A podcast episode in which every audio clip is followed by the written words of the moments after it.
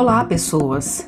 Sejam muito bem-vindos, sejam muito bem-vindas a mais um episódio do podcast do Brasil Escola. Eu sou Elissa, professora de literatura, e hoje vou falar um pouco dessa obra tão importante para esse século XXI que estamos vivendo, para esse ano de 2020 tão peculiar, que é A Peste de Albert Camus.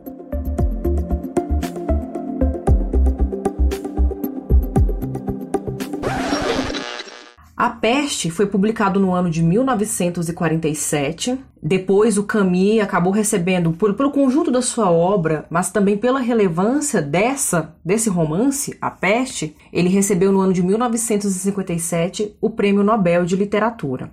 Mas o que, é importante? Antes da gente entrar na obra, antes de começar a falar mesmo desse romance, que nesse ano de 2020, em razão da, da pandemia, né, do coronavírus, a peste acabou sendo recomercializada de uma forma muito intensa. A obra que já é canônica nesse ano ocupou um lugar de best-seller, né, por ser uma das obras mais vendidas, mais procuradas e mais lidas, uma vez que ela trata de situações muito semelhantes com as quais nós vivemos nesse ano de 2020, que é uma situação distópica, uma situação de uma doença que viraliza muito rapidamente, as nossas incertezas diante desse inimigo invisível e desconhecido. Mas antes de falar um pouco desse romance, convém passar rapidamente pela pela autoria, pela figura de Albert Camus, que é o autor, é um autor franco, era um autor franco-argelino. É, o Albert Camus, apesar do nome dele se escrever Camus, se pronuncia Camus, justamente por essa origem francesa. Foi um nome muito importante não só para a literatura, mas também para a filosofia. Camus era amigo do Sartre, Jean-Paul Sartre,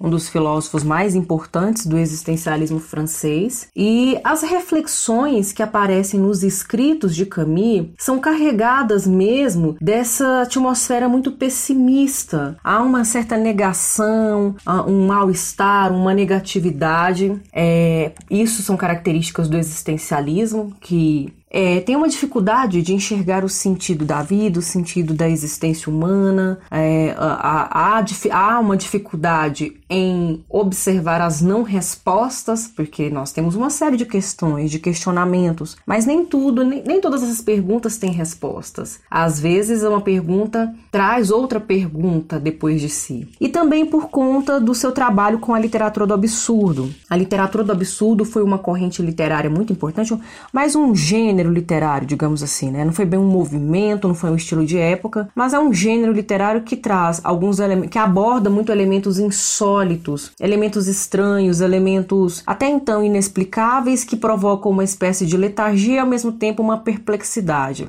É, dentre os autores mais importantes do século XX, da literatura do absurdo, eu poderia citar o Franz Kafka. Franz Kafka com Processo, com Castelo, com a metamorfose, que são narrativas que trazem acontecimentos muito além do normal, muito fora do normal, da lógica que nós estabelecemos, mas as explicações para esses acontecimentos ficam também vagas, ficam enigmáticas, que é o que acontece em A Peste. São obras de fortes reflexões sociais, existenciais, filosóficas, políticas, mas são obras que também não trazem muitas respostas, elas deixam mais questionamentos, aberturas para reflexões. E uma das, das maiores reflexões que a literatura do absurdo traz são, estão ligadas à liberdade, à liberdade humana e às consequências da liberdade humana, como tudo isso incide sobre a figura humana. E como tudo isso complica, dificulta ainda mais a condição humana, porque a condição humana é trágica,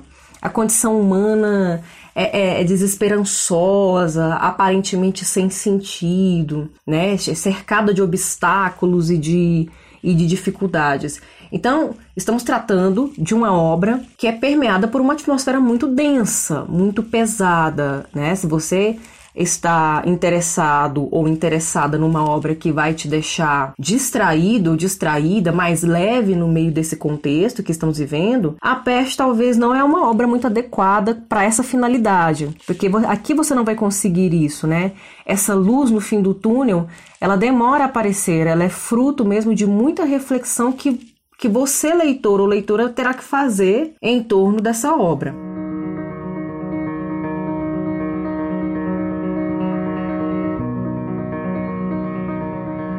Mas enfim, Voltando então à peste. O que, que nós temos aqui? Nós temos uma narrativa, um romance dividido em capítulos, é, que se passa na cidade de Oran, é uma cidade que fica na costa da Argélia. Numa manhã de abril da década de 1940, o, o autor, não, o narrador, na verdade, né?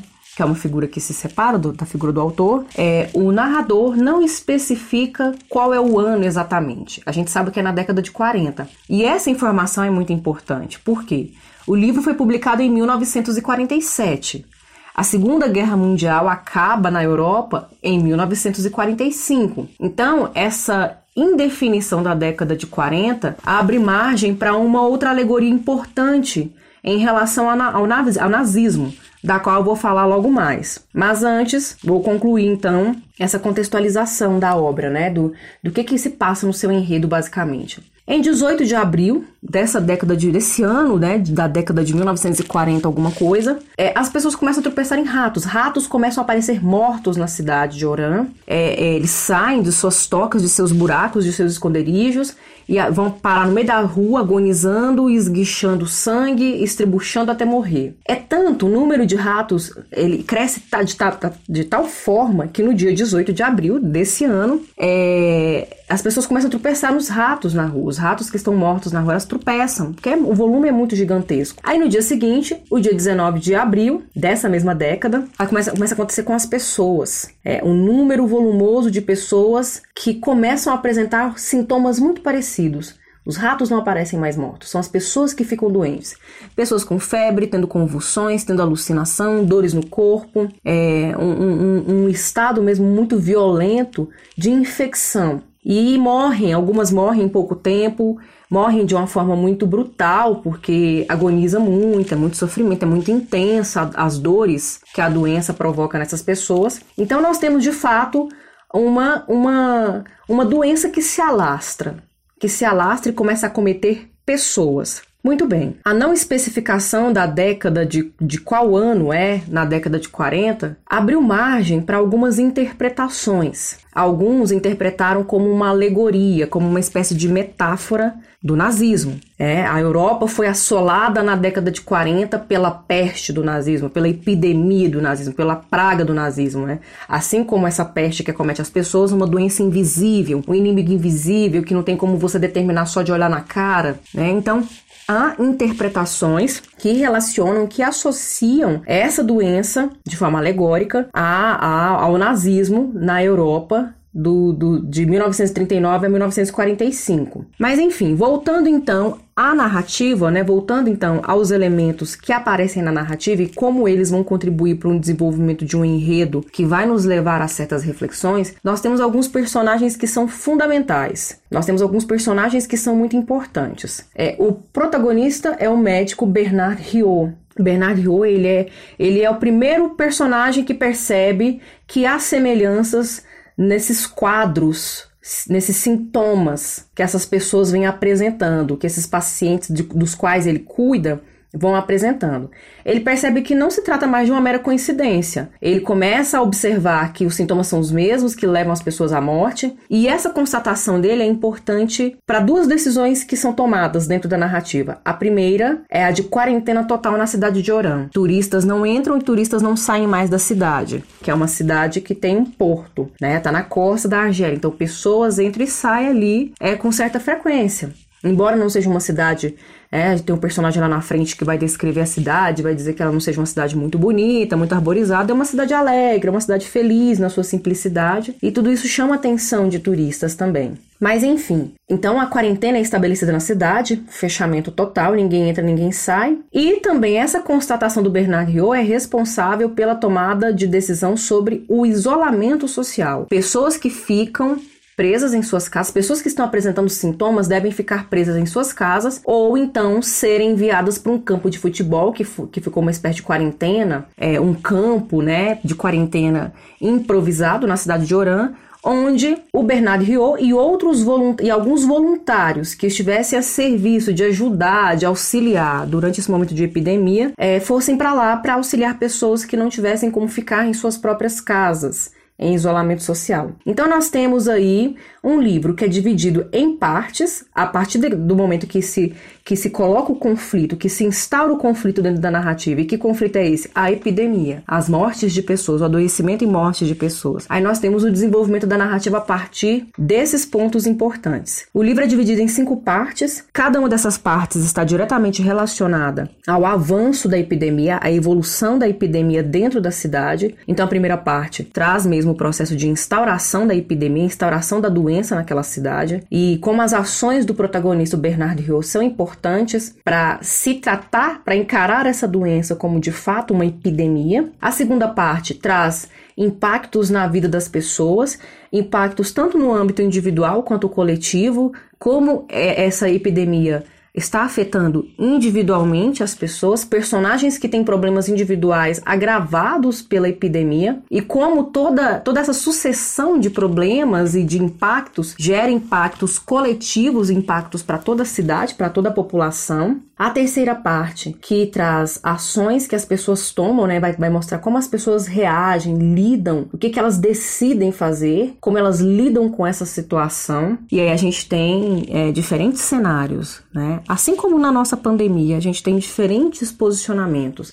Há aqueles que se desesperam, há aqueles que encaram a, a, a vida dessa, nessa nova estrutura, nessa nova configuração como um novo normal e tentam se adequar, se habituar a isso. Há aqueles que negam, né? Ah, o discurso negacionista, não, não tem nada acontecendo, tá tudo tranquilo, tá tudo normal, né? Há também os que ficam tão loucos que começam a, a incendiar suas casas, incendiam a si mesmos, é, na tentativa de eliminar o vírus. Não, vamos matar essa doença sim, com fogo. Aí queima tudo, queima a casa, queima a si mesmo. É uma outra forma de desespero, né? É, há também aqueles que tentam ajudar de alguma forma, né? Que tentam auxiliar de alguma forma, que às vezes sacrificam o que estão o que, que, que tem de próprio, de individual, em nome de, de um bem maior, de uma coletividade né, como os profissionais da saúde, né, eles não têm que, não tem como, eles não podem recuar disso, né, acaba ficando como um, uma missão deles mesmo essa, nessa situação. Há aqueles que lucram, os oportunistas que se aproveitam, né, para vender mentiras, para vender curas milagrosas falsas, para aproveitar talvez um, um descuido, né, da, de todo um, um poder público que está muito mais empenhado, atento, é, para cuidar dos doentes e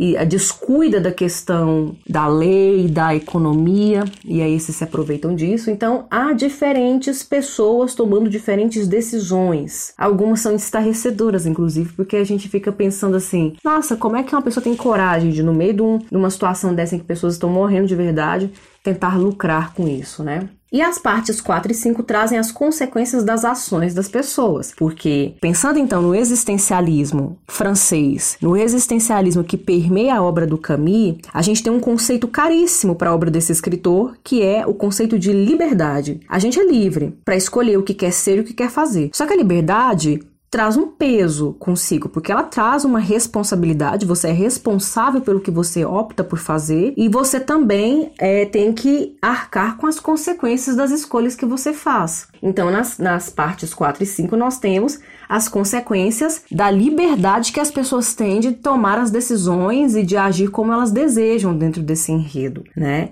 E é óbvio que numa situação de epidemia, cada um pensando de um jeito e fazendo o que bem, bem entende, é claro que o caos não vai ser amenizado, né? O caos não vai ser pacificado, harmonizado. Ele vai se intensificar ainda mais. E no meio de tudo isso, nós temos um narrador muito interessante, é um tipo de narrador muito comum nas narrativas do século XX, que é um narrador metalinguístico. Ao mesmo tempo que ele é metalinguístico, ele também é ensaístico. É, a parte metalinguística, né, a parte metanarrativa, é, ele traz reflexões sobre o próprio fazer literário. Ele traz algumas reflexões sobre o poder da literatura, o poder da palavra, o que, que a literatura faz permanecer. E isso, é, a gente não precisa ir muito longe ou, ou queimar muito né, os nossos neurônios pensando sobre isso, porque o simples fato de constatar que essa obra, né, que obras como A Peste, obras distópicas, obras que se passam em situações tão tensas coletivamente falando, estão voltando, estão sendo relidas, estão sendo reeditadas e comercializadas novamente. E isso realmente evidencia, deixa bem claro pra gente o poder da literatura, né? A literatura tem um poder mesmo de trazer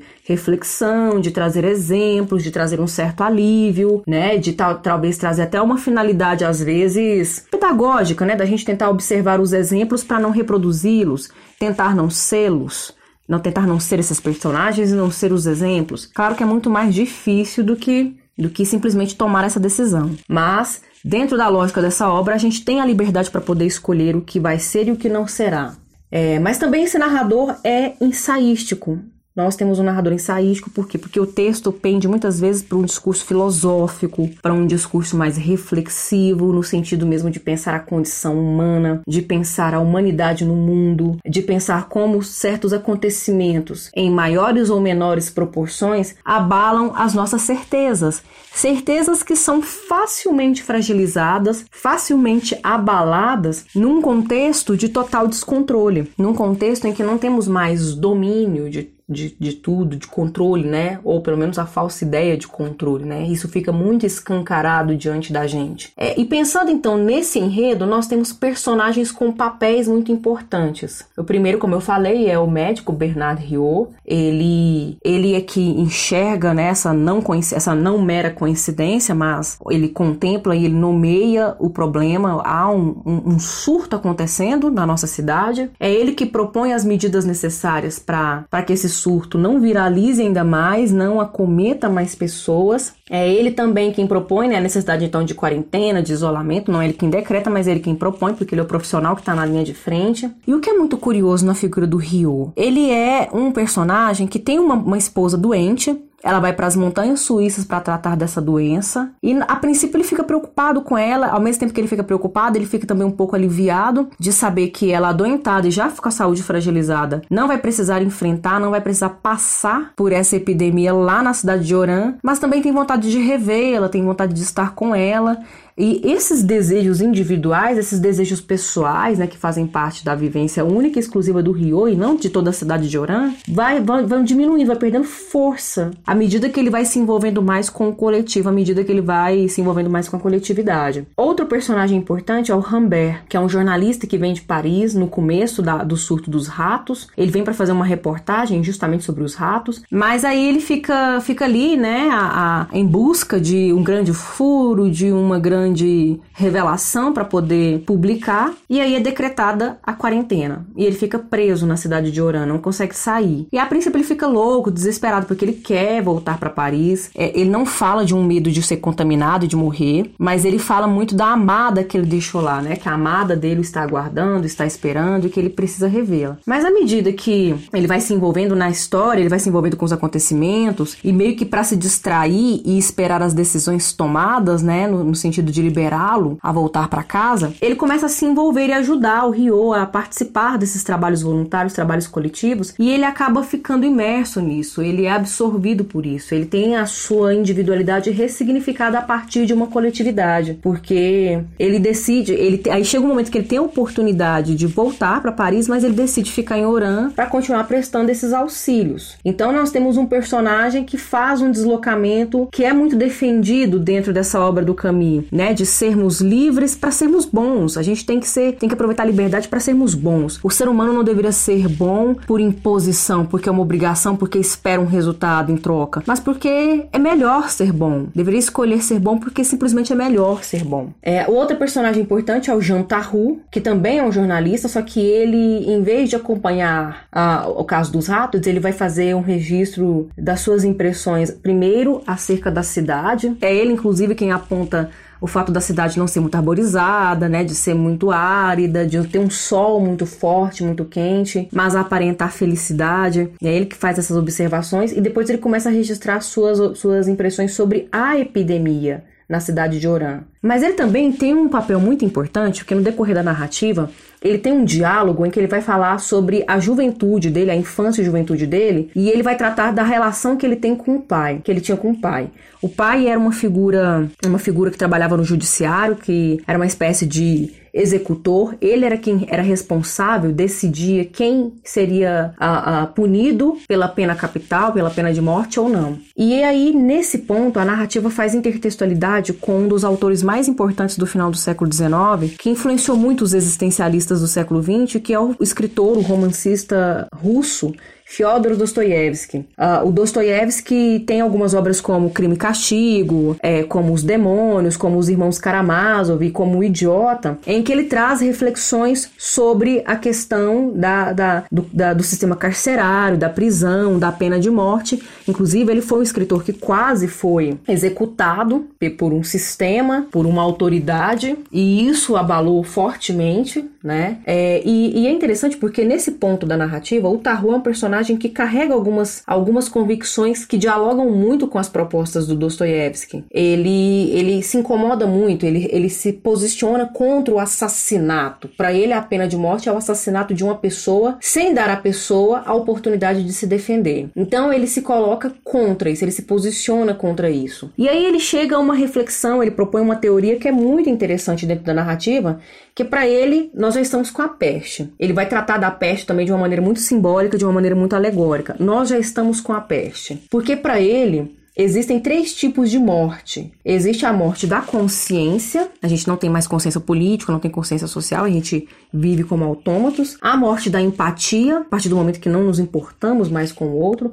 E a morte física, que é a menor, a, me, a, menos grave de todas elas, é o menor dos problemas nessa tríade, que é só um, uma consequência, um final, né, dessas outras mortes que são mais graves porque elas impactam tanto na individualidade quanto na coletividade. E dentro dessa reflexão, que há uma mensagem mensagem, inclusive, que o próprio Camus deixa nessa obra, de, certa modo, de certo modo, nós já estamos acometidos por uma peste. Porque quando a gente permite que pessoas inocentes morram, é o simples fato de permitirmos que inocentes sejam assassinadas pelo sistema, e eu não estou falando só do judiciário agora, mas estou falando de uma sociedade desigual, economicamente desigual, desigual em oportunidades, desigual na possibilidade de realização de sonhos, para ele, para o Tarru, nós já estamos acometidos pela peste, né? Uma peste da empatia, uma peste moral, uma peste da consciência. Aí nós temos um outro personagem também importante, que é o Joseph Graham. Ele é um escritor que faz reflexões importantes sobre a palavra, sobre o poder da literatura. Ele calcula e planeja os efeitos da sua palavra, dos seus textos sobre o público, sobre o leitor. Então, além do narrador ser metalinguístico, nós temos esse personagem também que traz um fio metalinguístico dentro da narrativa. Outro personagem importante é o Cotar, que é um grande oportunista, é um personagem que nos incomoda muito, é um personagem que se aproveita da situação, que se aproveita da epidemia para contrabandear, para lucrar às custas, né, dos, dos ingênuos, dos inocentes,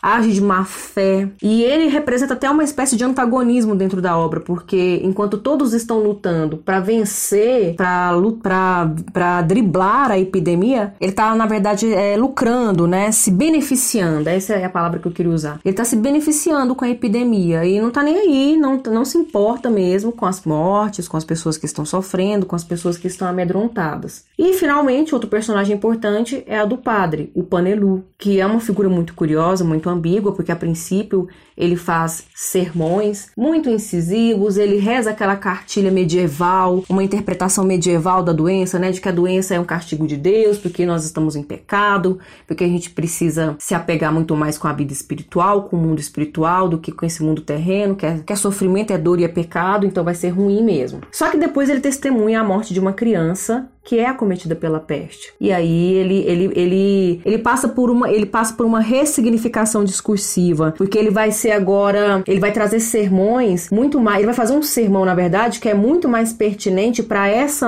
para essa realidade, né, que é a realidade da epidemia. E dentro de todo esse cenário, né, nós temos uma obra de ficção, mas também é uma obra que apresenta seu seu viés, seu caráter histórico, né, de pesquisa histórica mesmo, porque o, o Camus, ele foi atrás de informações sobre as pestes que tinham assolado a Europa né, em momentos anteriores. Então ele faz essa pesquisa histórica É, então, ele traz elementos da realidade, elementos históricos de uma memória europeia, que alinha bem, né? Casa muito bem com elementos ficcionais, elementos de criação. Outro ponto importante da obra dele é, é, se encontra nas referências intertextuais que ele traz, que ele propõe. A primeira delas, que eu já havia mencionado, é com Dostoiévski, mas há também referências à sua obra publicada em 1942, que é O Estrangeiro. É, ele cita o personagem protagonista, que é o Merceau, ele não cita de forma nominal, ele cita pelas ações, ele não nomeia, mas ele, ele passa, ele, ele traz algumas ações que o Merceau praticou nesse romance. Ele também faz uma referência ao Processo de Kafka, que é uma outra obra que também traz uma reflexão sobre o sistema carcerário, sobre a prisão, né, sobre como a quarentena também pode ser uma prisão, né? Há esse diálogo. Tudo que restringe, que limita a liberdade do homem, do sujeito, é, é uma prisão. É, também faz uma referência ao mito de Orfeu e Eurídice, porque há um momento em que essa peça está sendo encenada no teatro e o ator que interpreta o, o, Orfeu morre no palco, morre durante a exibição da peça. E é interessante porque o mito de Orfeu e Eurídice faz referência a um amor trágico, a um amor que não consegue se realizar. E essa reflexão passa muito próxima, passa muito perto da, da, da própria, do próprio olhar que a gente pode depositar sobre o relacionamento do Rio com a sua esposa, que no final das contas também é um amor trágico, é uma condição trágica da, da, do amor e da condição humana. Então há esses paralelos, né? Então é uma obra que possibilita muitas reflexões de caráter histórico por essas informações, por essas recorrências, né, de, de epidemias e de situações graves coletivamente falando, uma, uma espécie de guerra, né, um inimigo que é invisível, é um inimigo que que a gente não sabe nem como combatê-lo, né? E às vezes se recolher e se esconder é uma forma de defesa mesmo. É, mas é uma obra também que traz reflexões sobre alguns temas, algumas mensagens importantes, inclusive para os dias de hoje, né? Que a gente está vivendo uma distopia também assim como esse romance narra uma distopia. É, e talvez algumas das reflexões mais importantes sejam sobre as nossas semelhanças, né? A despeito de todas as diferenças que nós temos, nós somos muito semelhantes, muito parecidos no amor. A gente vivencia o amor de uma forma muito, muito semelhante, de modo como esse sentimento nos acomete, de como ele pode ser trágico. Vivenciamos o sofrimento, principalmente o coletivo, de uma maneira também muito semelhante. E nós também somos muito semelhantes no exílio, quando estamos é, isolados, como, quando estamos abandonados, né? É uma condição muito, muito triste, muito miserável né, a condição humana. Outra coisa também, outra reflexão importante que a gente percebe aqui na obra é, é uma reflexão sobre o tempo, de como o tempo é, é, é, é compreendido de uma maneira complicada por nós, né? E talvez por isso a gente sofra tanto numa situação como essa, porque é difícil olhar para o presente.